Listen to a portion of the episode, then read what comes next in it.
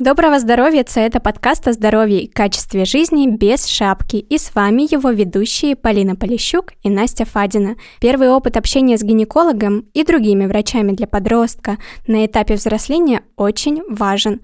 Кто-то стесняется своего тела, переживает, что это может быть больно. Бывает и так, что на первых женских консультациях доктор может оставить некорректные замечания по поводу внешности или физического состояния. И такие ситуации могут отбить желание проверять свое здоровье в будущем. Сегодня мы хотим дать рекомендации родителям, как выстраивать диалог со своим ребенком, когда он спрашивает про месячные или боится идти в женскую консультацию. Этот выпуск партнерский. Мы подготовили его при поддержке бренда Котекс, проекта «Переход» и клиника диагностического центра МИДСИ в Марина. Наши гости – врач, дерматовенеролог и косметолог, эксперт по подростковому акне и по совместительству, мама троих подростков Людмила Соболева и врач-акушер-гинеколог, детский гинеколог клиника диагностического центра МИДСИ Марина Анастасия Солдатова, Коллеги, добрый день. Добрый день. Добрый день. Мы знаем, что проект «Переход» совместно с брендом Котекс подготовил образовательный курс «Твой первый раз» для родителей и подростков, который должен помочь легче пройти переходный возраст. Расскажите, пожалуйста, о нем подробнее. Это действительно сложный период. Пройти его прежде всего помогает поддерживающая среда. И проект «Переход» является прекрасным примером. Второе, что может помочь, это информированность. И сейчас у подростков, а, если есть доступ качественный и простой простой для восприятия информации, то это существенно повышает вероятность того, что они ею воспользуются. Прекрасно. В описании выпуска мы оставим ссылку на этот проект. Э, переходите, подкрепляйтесь знаниями, и пусть эта информация поможет построить комфортный диалог с вашим ребенком. Коллеги, первую часть э, нашей беседы мы хотим посвятить первому осмотру девочки-подростка у доктора и советам для родителей. Как сделать так, чтобы первый поход к гинекологу, ну или вообще другому врачу для девочки, подростка стал именно позитивным опытом? И насколько важно быть партнером, помощником, объяснять родителям, особенно маме, что она тоже волновалась, разделять переживания дочери, помочь э, прожить эти эмоции, не обесценивать их, э, поддержать. Вот как быть? Вы знаете, это такая важная тема, и касается она похода вообще в принципе к любому врачу. И не только в подростковом возрасте, так как э, детей мы вводим с самого раннего возраста к врачам. Э, важно с самого раннего детского возраста не пугать ребенка походом к врачу. Нужно формировать положительную мотивацию. Я часто вижу и в бытовой жизни, и в профессиональной своей практике такие фразы, как например, не будешь чистить зубы, заболят зубы, придется идти к врачу. Будешь сидеть на холодном, заболеешь, придется идти к врачу, ставить уколы. А, не должно быть такого формирования, что поход к врачу – это наказание за ошибки ребенка. А, должно формироваться положительная мотивация, да, что вот к врачу нужно ходить профилактически, чтобы все было хорошо. Для того, чтобы не заболеть, э, для того, чтобы э, все также и оставалось в твоем э, организме, не было никаких проблем. И родители должны собственным примером показывать, рассказывать, что профилактически посещают врачей, что это нормально, и что мама должна рассказать, что она посещает гинеколога, что она это делает на регулярной основе, и что в этом нет ничего страшного, и это нормально. Мама должна поддерживать ребенка на любом этапе, да, но тем не менее вот поход к гинекологу, в частности, это очень интимный процесс, когда нужно больше оказать внимание, рассказать заранее, что ожидает девочку, а, возможно, даже более подробно рассказать, как устроен кабинет, э, что там могут быть определенные устройство, да, то есть гинекологическое кресло, и что ничего страшного в этом осмотре нету. Ведь именно незнание, когда ребенок не понимает, что ее ожидает, и э, порождает страх. Достаточно большое количество медицинских манипуляций, связанных с осмотром или с диагностикой, они являются, ну, мягко говоря, малоприятными, малокомфортными для э, пациента. У меня в жизни был такой пример, когда моему ребенку нужно было пройти обследование И я понимала, что для него дискомфортно само обследование, дискомфортно ситуация, когда он остается в присутствии врача на этом обследовании. И я понимала, что, тем не менее, как-то нужно его поддержать и предложила ему сделать выбор, чтобы он сам решил, что ему будет приятнее, удобнее, комфортнее вот из вариантов. То есть хочет ли он моего присутствия и моего успокоения, спокойствия в этот момент, либо наоборот, я буду вызывать у него больше смущения на этом этапе, и я могу подождать его в коридоре, и вот ну, в данной ситуации, когда а, там было порядка 14 лет, а, он подумал, сказал, что, знаешь, выходи, и я тут сам разберусь. А вообще, как родителям предварительно рассказать своему детенышу, ладно, своему ребенку, что будет происходить на осмотре врача и вообще для чего доктор будет делать какие-то манипуляции, там, не знаю, УЗИ или укладывание на гинекологическое кресло тоже, как бы, когда ты первый раз приходишь к гинекологу и ты не знаешь об этом, ты не знаешь, что тебя ждет, конечно, ты думаешь, что это, а зачем?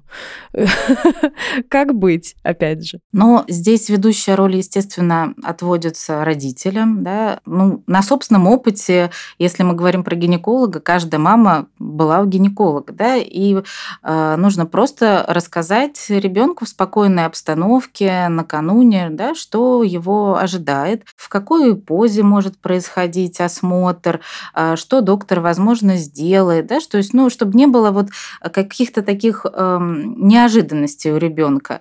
И прежде всего сама мама должна быть спокойна спокойная, да, то есть если мы даже говорим не конкретно про гинеколога, а, например, про ну, забор анализов, забор анализа крови, там, да, очень часто а, мамы тоже очень нервничают, в частности, там, при заборе крови из вены, да, у детей, кто помладше, и дети тоже же чувствуют напряженность родителей, поэтому прежде всего важно и э, самой понимать, что ничего страшного не произойдет, что все нормально, что это профилактический осмотр, Поэтому спокойствие мамы, спокойно объяснить э, ребенку, как будет происходить осмотр, где будет происходить осмотр, да, что его ждет и для чего будет происходить осмотр, да, чтобы мы, так скажем, четко понимали состояние здоровья и держали под контролем ситуацию. Если э, мы готовим, например, девушку да, к тому, что ей нужно первый раз сходить к гинекологу, мне кажется, было бы замечательно показать ей в социальной сети, посмотри, вот этот доктор, который мне нравится, я выбрала для тебя, потому что она вызывает у меня доверие, ее компетенции, она работает с детьми и очень э, легко находит с ними общий язык. Вот ее кабинет, вот сюда мы пойдем. И тогда получается, что поход вот этот первый раз, он уже не просто первый раз, а у человека есть хотя бы информирование, есть определенный уровень подготовки. Мне кажется, еще тут важный момент, что важно ребенку объяснить, что если прием профилактический, например, да, что ребенок может от него отказаться, и что мнение ребенка, мнение девочки, да, которая идет к гинекологу, имеет значение, и что без ее согласия никто до нее не будет дотрагиваться, потому что, опять же, ну, это с возраста может вырастать тоже в проблему, когда там ребенка не спрашивали в детстве, да, можно ли к нему прикасаться, то у него, возможно, будут еще проблемы с личными этими границами в будущем. Вот. Это же тоже такой тонкий важный момент, правильно? Безусловно. А, врач э, прежде всего должен проявлять тактичность, да, и должен на приеме перед тем, как осматривать, во-первых, мы же опрашиваем, что беспокоит, спрашиваем про там, семейный анамнез. И э, после того, как мы все опросили, мы ребенку должны рассказать, что вот сейчас мы с тобой пойдем и будем проводить осмотр. Да? И предварительно желательно, конечно, как бы коротенько рассказать непосредственно, как будет проходить осмотр. Если во время осмотра вот действительно бывает, что, в общем-то, вроде все хорошо, э, ребенок э, готов, все уверенно, но в процессе осмотра начинается э, действительно вплоть у некоторых до таких каких-то панических состояний. И вот в этот момент нужно ребенку, во-первых, дать понять, что он руководит процессом если ребенок против, категорически, я не беру сейчас в пример экстренной ситуации, да, мы говорим о профилактике, когда ничего страшного не произойдет, если мы этот осмотр перенесем. Именно понимание у ребенка того, что э, если он скажет нет, мы прекратим осмотр, понимание, что он руководит процессом, это, конечно, такой залог э, успешного взаимодействия с ребенком в дальнейшем. Да? То есть мы должны показать, что решение принимает девочка или мальчик, если другой специалист, касательно своего тела, своего здоровья. Это очень важно. Это, в принципе, такой вопрос безопасности э, детей в любом возрасте. Да? Мы с детства должны учить, что э, для того, чтобы дотронуться до ребенка, нужно спросить разрешение. Даже не у подростков, у маленьких девочек, когда приводят ко мне на прием, я спрашиваю, да, можно я тебя осмотрю? Да, и дожидаюсь согласия ребенка. Это очень важный момент. Мы хотим уже немножко ближе подступиться к одной из главных тем нашего выпуска. Это все-таки менструации. Вот, например, если теории родители могут обучить, наверное, практическое подкрепление не будет лишним, да, чтобы ребенок знал, где лежат прокладки, как вести календарь менструаций. В том числе есть же приложение очень удобное. Обучить базовым правилам гигиены, как ухаживать за нижним бельем, бельем, куда деть прокладку, тампон. Вот что бы вы могли здесь э, посоветовать, э, в том числе, как быть ненавязчивым в этом плане с ребенком? Потому что тоже, ну, знаете, да, подростки не очень любят, когда там родители все время говорят, вот, вот сделай то, сделай это, пятое, десятое, они уже как-то отстраняются от каких-то моментов. Ну, здесь э, тоже вопрос, э, знаете, такой не только про подростковый период, да, то есть не должно быть начало менструации каким-то таким шок-контентом, да, ну, то есть э, девочка должна, в принципе, понимать, что ее ожидает, да, что, возможно, начнется менструация. Что такое менструация? То есть она должна к этому быть готова. Поэтому мы еще попозже поговорим э, про походы к гинекологу. Да? Сейчас просто скажем о том, что она должна прежде всего быть к этому готова, что вот может начаться менструация. И если менструация начнется, то нужно использовать определенные гигиенические средства. Да, что нужно следить э, за менструацией. Эти моменты все, конечно, безусловно, должны проговорить мама, родитель, с кем проживает ребенок. А если по каким-то сложностям или, возможно, ребенок живет не с мамой, нет возможности это вот прям так обсудить, значит, на одном из приемов у гинеколога нужно обратить внимание врача на том, чтобы врач э, девочке рассказал о, возможно, предстоящих вот изменениях в ее организме и что необходимо необходимо использовать гигиенические средства, вести календарь. Безусловно, задача заблаговременной подготовки. А когда нужно планировать первый поход к гинекологу, если ребенка ничего не беспокоит? А, значит, смотрите, что касательно гинеколога, есть регламентированные сроки обязательного профилактического осмотра, когда ничего девочку не беспокоит. То есть этот э, осмотр проводится в рамках диспансеризации, там, перед э, садиком, школой. То есть это по возрастам 3 года, 7 лет, 12 лет, 14, 15, 16, 17 лет. Это регламентированные сроки обязательного профилактического осмотра. Но как мы с вами знаем, конечно, лучше посещать э, гинеколога ежегодно. Крайне важно посетить гинеколога э, с наступлением первой менструации, для того, чтобы как раз доктор рассказал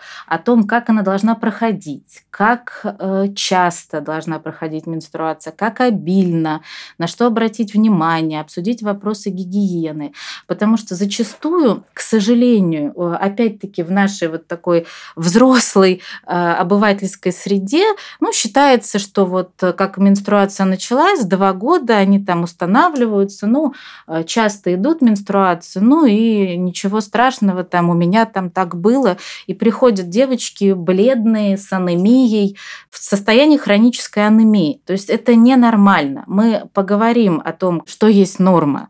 Соответственно, также обязательно нужно посетить э, гинеколога с началом половой жизни. Во-первых, обсудить вопросы контрацепции, потому что для нас, конечно, дети-подростки – дети, но э, беременности случаются. Вот у меня пример в практике роды в 15 лет у девочки. Поэтому об этом нужно помнить, что нас могут не поставить в известность, да, что девочка начала половую жизнь, но девочка должна понимать, что если она начала половую жизнь, то нужно обратиться к доктору. Дело не только в контрацепции, а дело в скрытых инфекциях, которые передаются половым путем, которые могут никак себя не проявлять, но при этом в будущем являться причиной серьезных очень проблем, э, вплоть до бесплодия, к сожалению.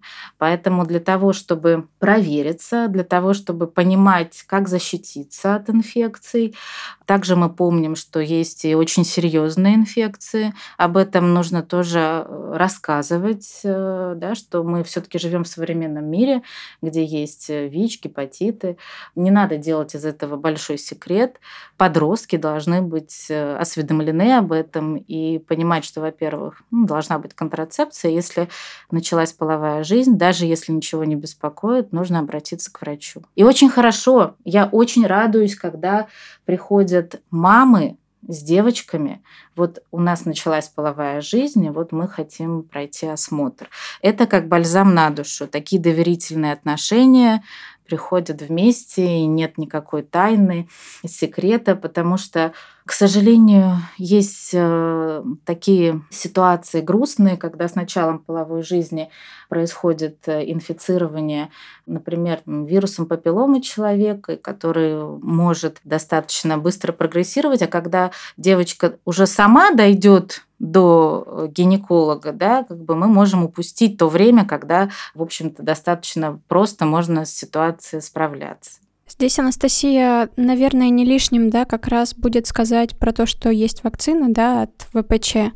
И также хотелось бы у вас узнать, э, каких еще врачей, помимо гинеколога, подростку рекомендовано пройти. Ну, смотрите, опять-таки, как вот я сказала, что есть регламентированные сроки осмотра у гинеколога, такие же есть регламентированные сроки прохождения осмотра разных специалистов. Но если мы говорим про вот подростковый период, мы должны четко понимать, да, ну вот началась менструация, да, то есть девочка кровит. Соответственно, нужно посмотреть э, запас железа, да, нужно посмотреть там анализы крови. Произошел скачок роста, нужно отвести девочку девочку к травматологу-ортопеду, потому что те же вот сколиоз, да, это такой вопрос серьезный подросткового периода, связанный с именно он прогрессирует в моменты вот скачки роста.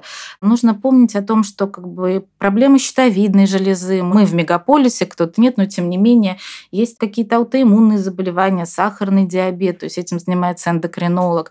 То есть какие-то базовые такие вещи, да, нужно проверять регулярно. А, есть как бы профилактика профилактический там, ежегодный осмотр. Помним, что дети сидят в гаджетах, это напряжение зрения, поэтому нужно посещать офтальмолога, чтобы вовремя среагировать на изменение зрения, чтобы не привело это к каким-то проблемам, которые придется уже более серьезно вмешиваться. А так, в принципе, педиатр, да, он занимается маршрутизацией.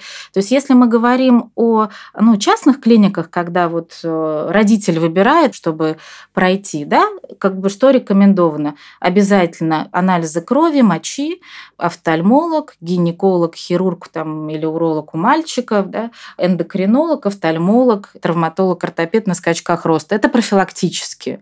Да, там, если какие-то еще дополнительные дополнительные проблемы невролог, лор, то есть это вот если мы говорим о профилактике.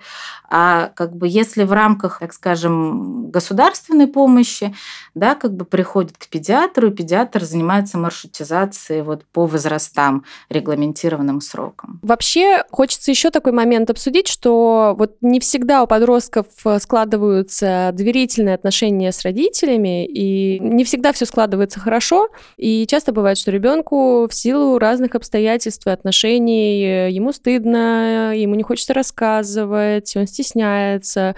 Но опять же, что-то беспокоит, и может ли он, он или она, э, самостоятельно записаться на прием? А, до 15 лет, согласно законодательству Российской Федерации, врач э, обязан да, действует в рамках законодательства Российской Федерации, право осматривать э, в присутствии законного представителя родители, опекуны или э, лица при наличии доверенности на осмотр. То есть до 15 лет ребенок самостоятельно, к сожалению, не может обратиться к врачу. После 15 лет ребенок имеет право обратиться к врачу самостоятельно. Но если а, в рамках э, государственной медицинской помощи, то есть в поликлинику не возникнет никаких вопросов, то есть ребенок может сам записаться, сам прийти, то в частных клиниках помимо э, согласия на осмотр, э, согласия на вмешательство, которое может подписать ребенок с 15 лет, и, собственно говоря, он и подписывает, заключается также договор на оказание медицинских услуг. Так вот, подписать сам э, этот договор ребенок может, если хотя бы в письменной форме будет написано родителям доверенность да, на заключение медицинского договора. То есть, э, по сути, достаточно просто написать, что я такой-то, такой-то, паспортные данные, согласен на подписание своего ребенка медицинского договора. В таком случае ребенок обратится сам. Да, но в этом случае, конечно, получается, что уже родитель знает э, о том, что ребенок э, будет обращаться в медицинскую клинику. Также при запросе официальных представителей медицинская организация обязана предоставить информацию по состоянию здоровья ребенка. Коллеги, еще хочу уточнить, вот все-таки у детей, у девочек, даже если у них не началась еще половая жизнь, да, э, может быть так, что в области половых органов может что-то болеть или зудеть. И вот как объяснить своему ребенку, да, который уже начал взрослеть э, потихонечку, что о таких симптомах нужно сказать и не думать, что это пройдет само и вообще, что с ней что-то не так, и чтобы она не боялась об этом говорить. Это опять-таки вопрос э, доверительных отношений с родителями. Да? То есть э, вопрос э, общения с детьми.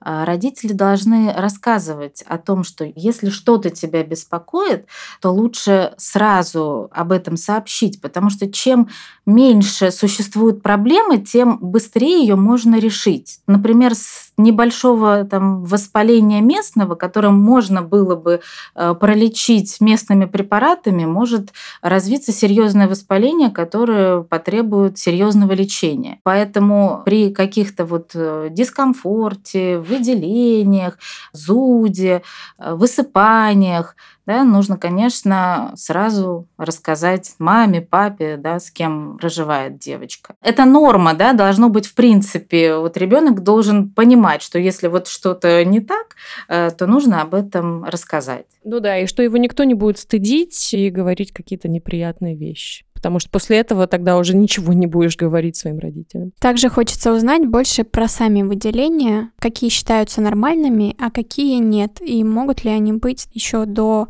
первых месячных. Ну да, я так понимаю, что они могут меняться еще с возрастом, да. Мы сейчас говорим о некровянистых выделениях. Да, то есть о выделениях из половых путей не кровянистых. Если есть какие-то выделения, но нет воспаления, нет э, зуда, нет жжения, нет неприятного запаха, то, в принципе, такие выделения – это э, может быть вариантом нормы. Если же есть какие-либо симптомы из вышеперечисленных, конечно, мы сразу понимаем, что это не норма, и с этим нужно обратиться к врачу. Могут ли быть, в принципе, выделения в норме? Да, конечно, могут быть. И эти выделения, они могут меняться э, в зависимости от менструального цикла, если менструация началась. Да?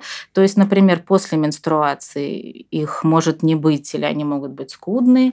В середине цикла, то есть в период, когда происходит овуляция, эти выделения могут быть такие слизеподобные, тягучие. Очень часто, кстати, боятся девочки этих выделений, приходят у меня как сопли, они говорят.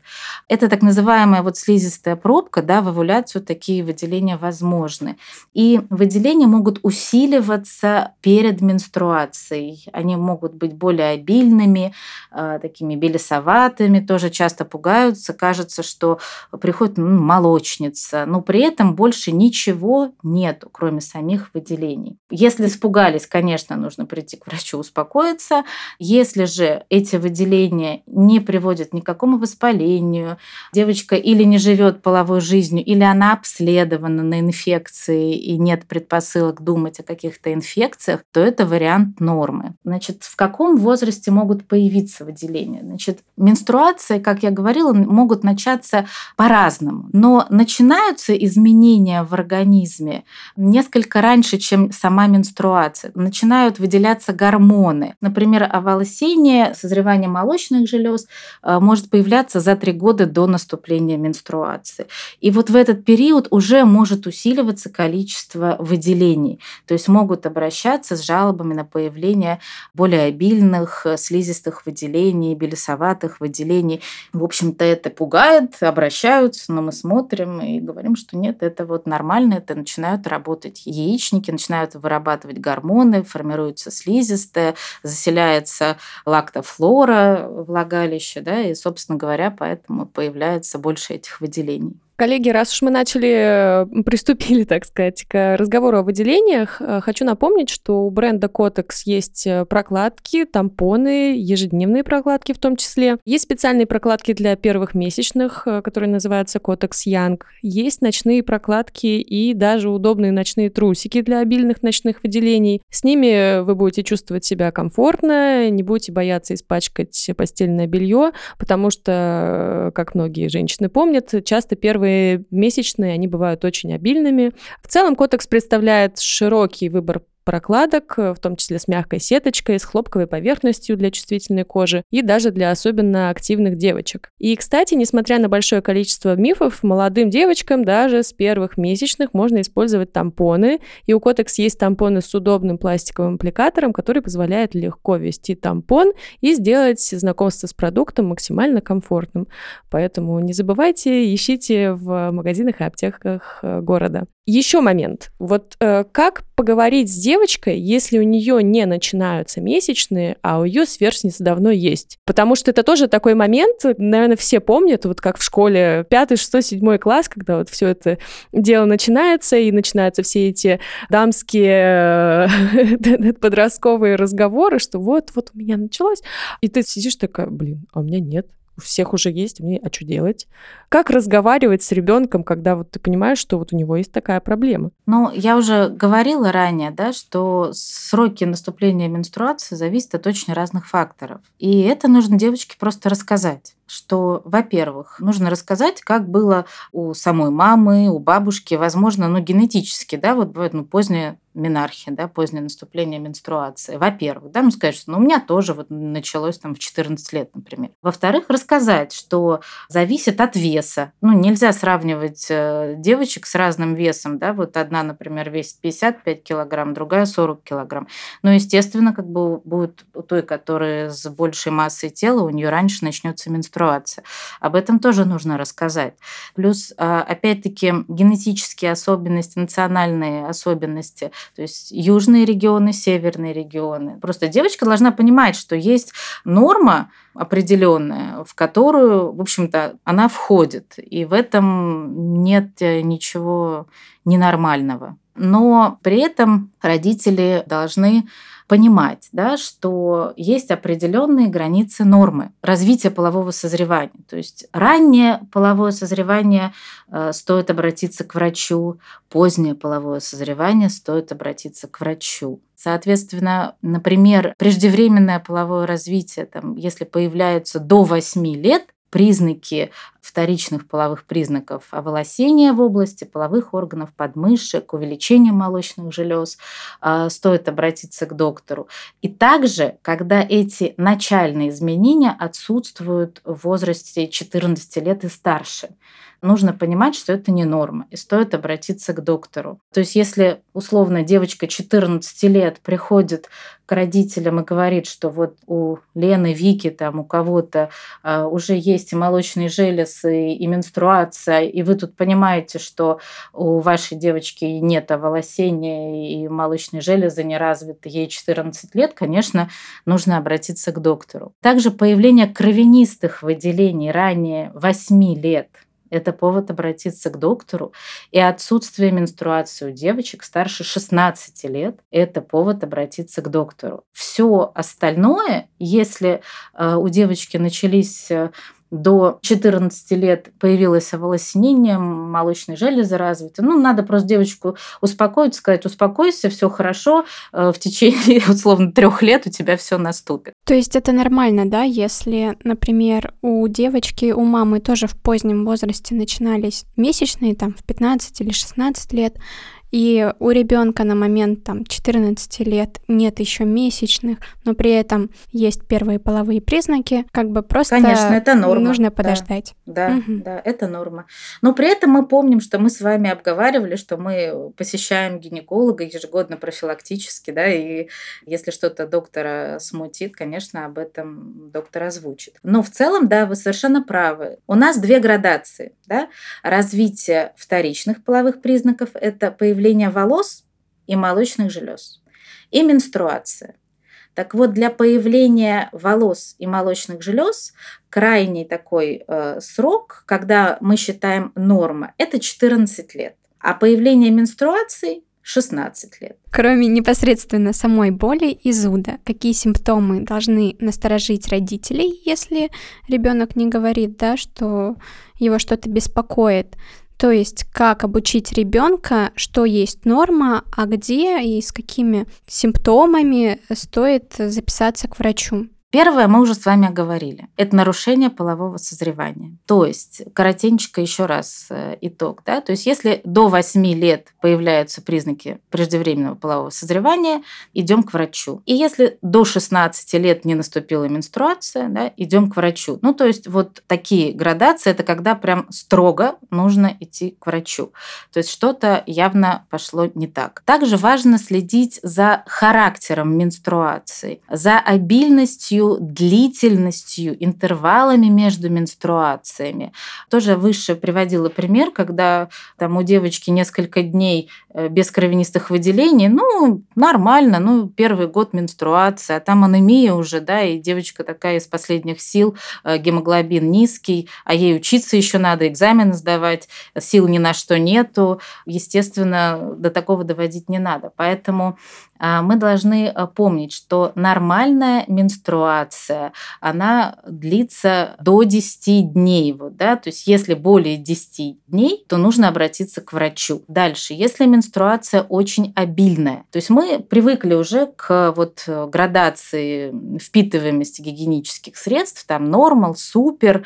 Так вот, если прокладка супер полностью пропитывается а, за 2-3 часа и требуется ее смена, то нужно обратиться к врачу. Это обильные менструации, нужно провериться. Также, если менструальный цикл у нас менее чем 21 день и более чем 45 дней. Менструальный цикл – это интервал от первого дня одной менструации до первого дня следующей менструации. То есть, если у вас менструация началась вот там 1 июля, а следующая началась 18 июля или 15 это не норма. Вот норма для девочки, да, если она начнется позже 21 июля, то есть 21 день от первого дня одной менструации до первого дня другой менструации. И когда от первого дня одной менструации до первого дня другой менструации больше 45 дней. То есть вот полтора месяца там это допустимо. особенно в период первых двух лет от менархии, от первой менструации. Но если более 45 дней, то стоит обратиться к врачу. Во-первых, для родителей тоже помним, что не всегда нас поставят в известность о начале половой жизни. Да, более 45 дней все-таки нужно показать э, врачу девочку. Конечно, желательно, чтобы родители были осведомлены, да, и были доверительные отношения. Э, не надо сразу также э, шашку доставать и как бы, а, наверное, живешь половой жизнью.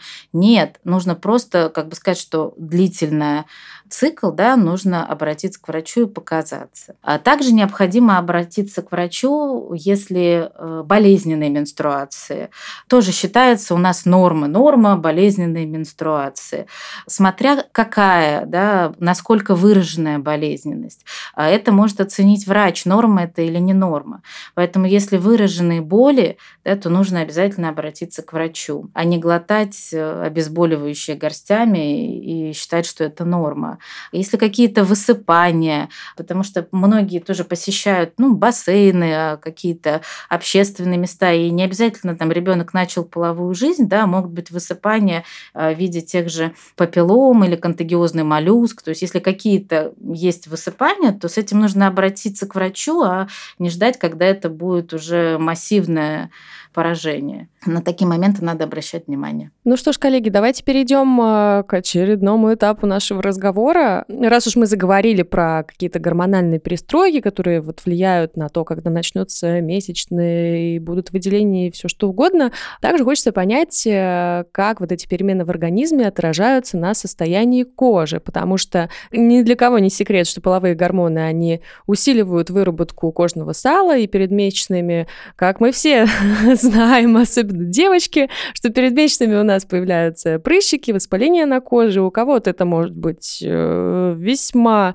беспокоящим. И как запускается этот механизм, и вообще нужно ли переживать подростку из-за этого, или, может быть, как-то можно это дело подкорректировать или как-то его поддержать? Менструальный цикл запускает массу изменений в организме. И, конечно, они касаются не только репродуктивных органов, но и кожи. Во второй фазе цикла, перед менструацией, мы наблюдаем более активную, знакомую нам работу сальных, потовых желез. И, как следствие, создается больше условий для того, чтобы на поверхности кожи появились высыпания. Смею предположить, что абсолютно каждый подросток по этому поводу переживает. Разница только в глубине чувств, палитре эмоций, которые испытывает подросток, и том, какие действия действия он будет предпринимать по этому поводу. Да? Потому что кто-то просто абстрагируется, кто-то начинает использовать какие-то методы самолечения, кто-то идет в социальные сети за рецептами. То есть здесь, конечно, может быть абсолютно разный сценарий поведения подростка. В этот период подросткам, девушкам и юношам нужно учиться новым навыкам, в том числе и навыкам ухода за кожей и кожей лица, и кожей тела. И формируется этот навык довольно сложно, потому что мозг подростка еще не готов к изменениям, а уже новое тело у него появилось, и это новое тело требует нового сценария работы с ним. Конечно, к этому придется привыкать и формировать эти новые навыки. Да, здесь кажется, что и реклама активно способствует формированию образа, что без прыщей ты красивый, с тобой хотят дружить, ты нравишься одноклассникам в том числе. И часто эта проблема может быть проигнорирована родителями. Хотя своевременный подход к дерматологу может помочь и не ударить по самооценке подростка. Интересно услышать ваше мнение по этому поводу. А действительно, своевременный подход к врачу, он будет очень полезен. Прежде всего, врач – это признание проблемы, которая беспокоит подавляющее количество подростков. То есть, если говорить про статистические данные, то по разным данным от 85 даже до 90% подростков сталкиваются с той или иной формой акне. Для подростков будет полезно знать, что акне – это хроническое заболевание, и рассчитывать на то, что оно само пройдет, не стоит. Здесь, конечно, очень большую роль играет то, насколько родители сами переживали этот опыт и в каком контексте они переживали.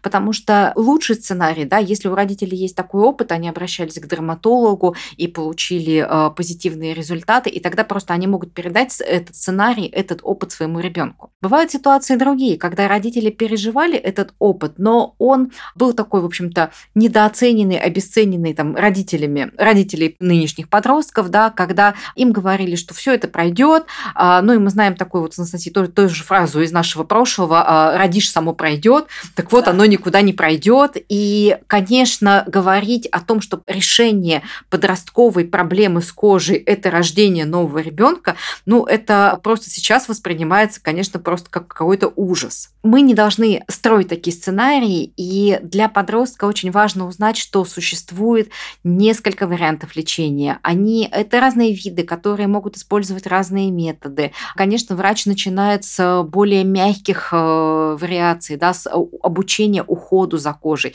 И это как раз вот очень важный момент, и я бы сказала, что это такая сложная зона переходная между дерматологией и косметологией, потому что дерматологи, как правило, да, лечат с помощью топических средств, ну, по определенным да, рекомендациям клиническим, а в косметологии мы больше обращаем внимание на уход за кожей. Потому что даже если назначить средства медикаментозные, если это достаточно серьезная э, степень акне, то это не исключает потребности в ежедневном рутинном уходе за кожей. Поэтому э, я вот как специалист, совмещающий и ту, и другую специальность, я точно знаю, что в любом случае подростку понадобится помощь в формировании знаний по уходу за кожей. И вот здесь просто назначить уход, написать какие-то средства, которыми там два раза в день нужно умываться, знаете, это практически ничего. Это крайне малоэффективно. Поэтому всегда подростку нужно показать, как это делать правильно. Сколько это занимает времени, что нам нужно для этого использовать, что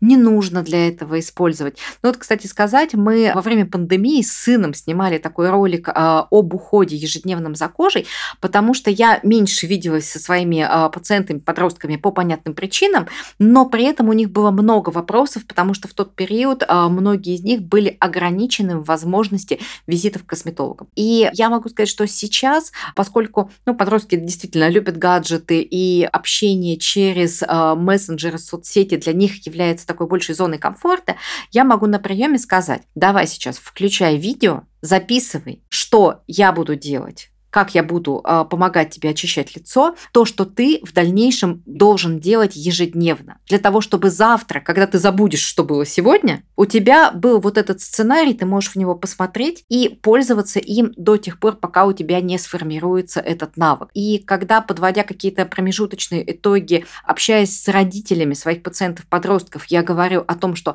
за этот год ваш ребенок научился ежедневно умываться, я считаю это победой и достижением. А, будет здорово, если подросток оценит а, наше предложение вести какой-то трекер ухода за кожей и начнет отмечать дни, когда он действительно полноценно использовал те средства ухода, которые ему порекомендовал врач. Но а, с другой стороны, мы должны со стороны медицинского персонала понимать, что невозможно подростку назначить какой-то комплексный уход из 5-7 этапов, потому что это будет равно тому, что он не будет делать ничего. То есть максимально лаконичный. Ну, как правило, я знаю, что у э, подростков на первой консультации я сама себе э, ставлю планку назначать не более трех средств. И когда мы через месяц обсуждаем а, вот эти регулярность использования этих трех средств, я знаю, что зачастую, в общем-то, пока еще привычка не сформирована. Но уже есть к этому тенденция, и тогда за следующий месяц мы уже вырабатываем эту привычку их использовать.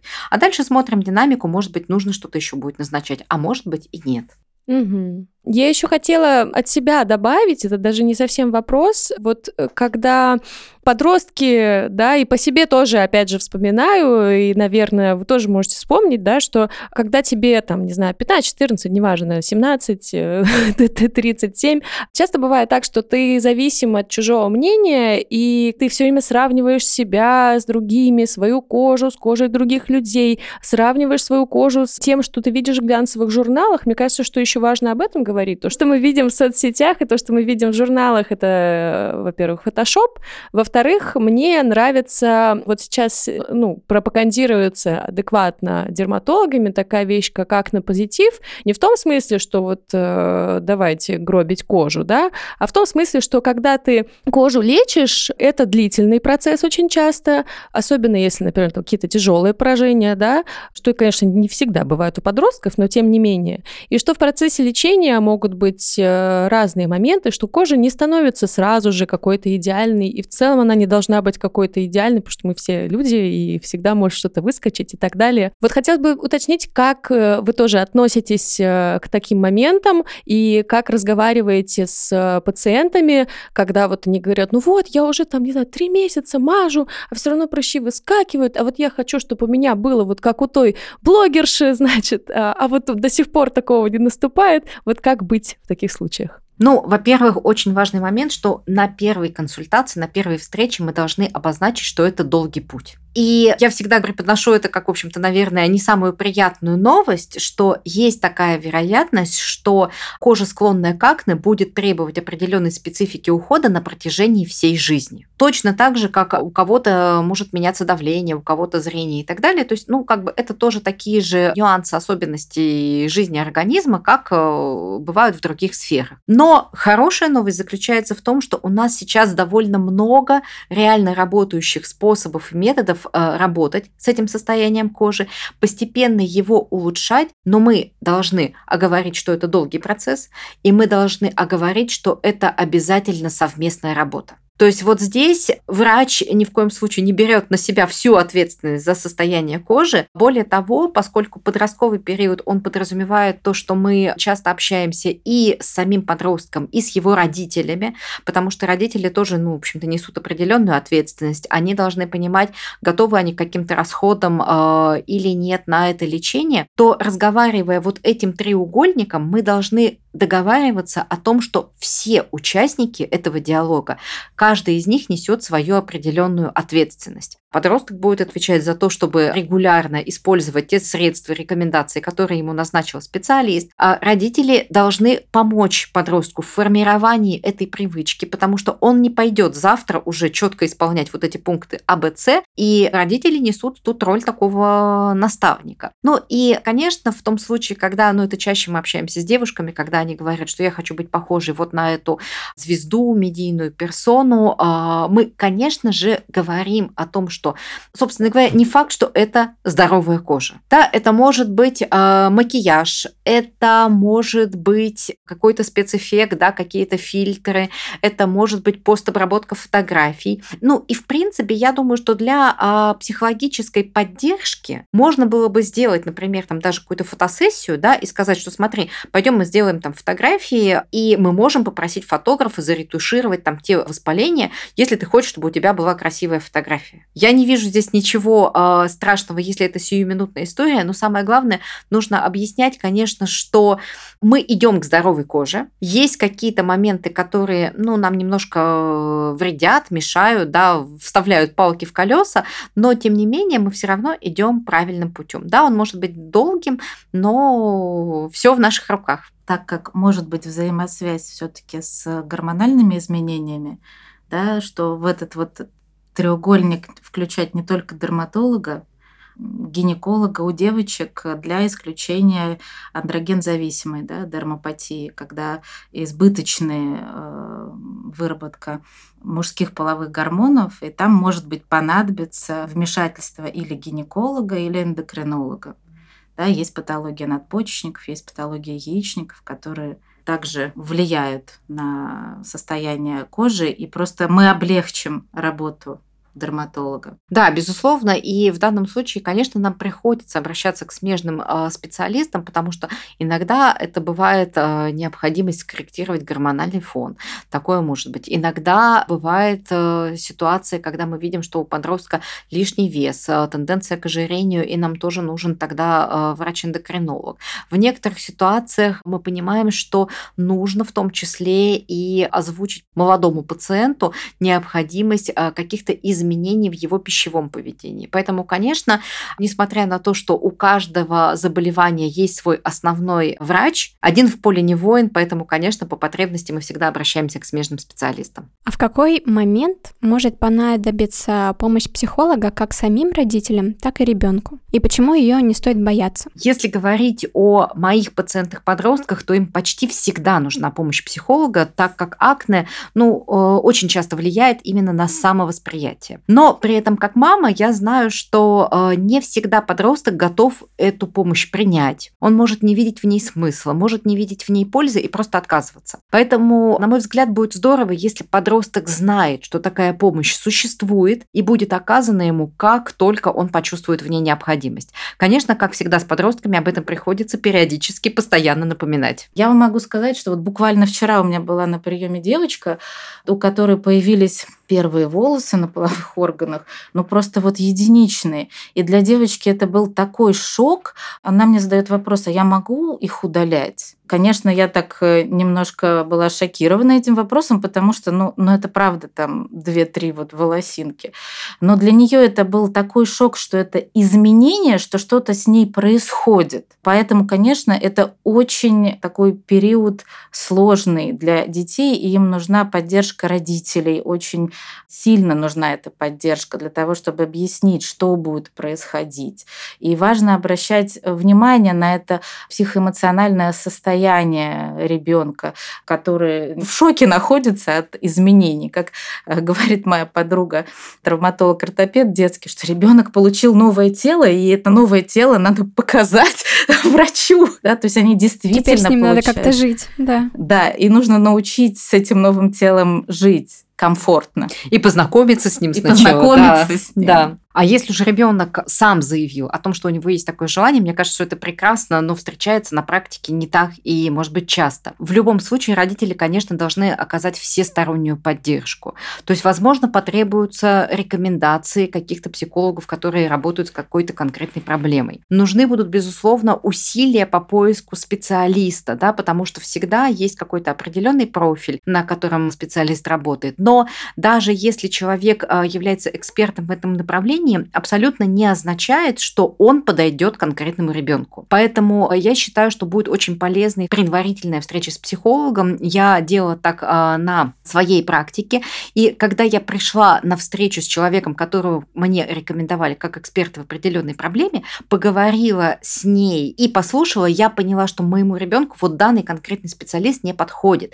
Нужно искать а, дальше. И дальше я уже работала, понимаю, что ну, мне придется перебрать несколько специалистов, пока я не почувствую, не пойму, что этот специалист подходит моему ребенку. Ну и, конечно, мы понимаем, что и материальная поддержка этого желания ребенка, да, или нашего общего такого совместного решения, она тоже потребуется. Ну и все-таки я думаю, что очень важным моментом является еще, опять-таки, та самая поддерживающая среда, о которой мы сегодня уже говорили. И если подросток находится среди равных себе по возрасту, по интересам, по взглядам, то я думаю, что рано или поздно этот вопрос тоже будет подниматься, да, о том, что кто-то в какой-то момент сталкивался из друзей с какой-то проблемой, ему в данном случае помог э, разобраться психолог, и э, дети, общаясь между собой, мне кажется, они очень хорошо чувствуют вот эти эмоциональные настройки своих друзей и приятелей, и получая такую информацию о том, что друг обращался к психологу, и ему это помогло,